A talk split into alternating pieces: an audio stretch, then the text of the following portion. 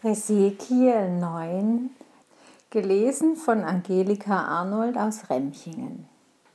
Und er rief mit lauter Stimme vor meinen Ohren und sprach, Gekommen ist die Heimsuchung der Stadt. Ein jeder habe sein Werkzeug zur Zerstörung in seiner Hand. Und siehe, da kamen sechs Männer auf dem Wege vom oberen Tor her, das gegen Norden liegt, und jeder hatte ein Werkzeug zum Zerschlagen in seiner Hand.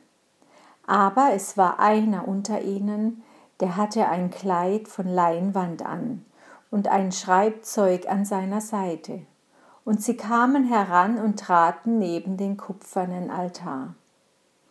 Und die Herrlichkeit des Gottes Israels erhob sich von dem Cherub, über dem sie war, zu der Schwelle des Tempels am Hause, und der Herr rief dem, der das Kleid von Leinwand anhatte und das Schreibzeug an seiner Seite, und sprach zu ihm, Geh durch die Stadt Jerusalem und zeichne mit einem Zeichen an der Stirn die Leute, die da seufzen und jammern über alle Gräuel, die darin geschehen.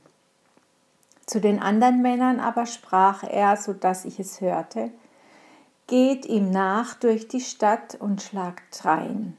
Eure Augen sollen ohne Mitleid blicken und keinen verschonen. Erschlagt Alte, Jünglinge, Jungfrauen, Kinder und Frauen, schlagt alle tot. Aber die das Zeichen an sich haben, von denen sollt ihr keinen anrühren.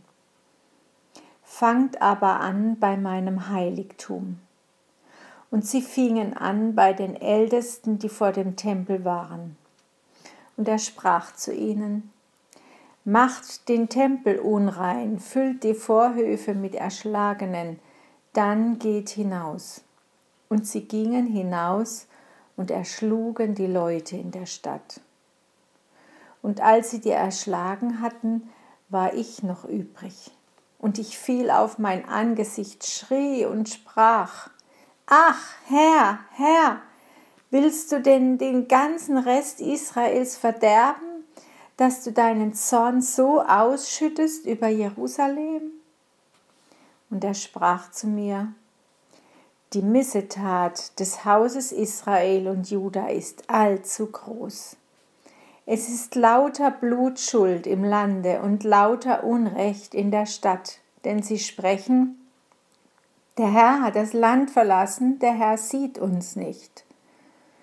Darum soll mein Auge ohne Mitleid auf sie blicken. Ich will auch nicht gnädig sein, sondern will ihr Tun auf ihren Kopf kommen lassen. Und siehe, der Mann, der das Kleid von Leinwand anhatte und das Schreibzeug an seiner Seite, antwortete und sprach, Ich habe getan, wie du mir geboten hast.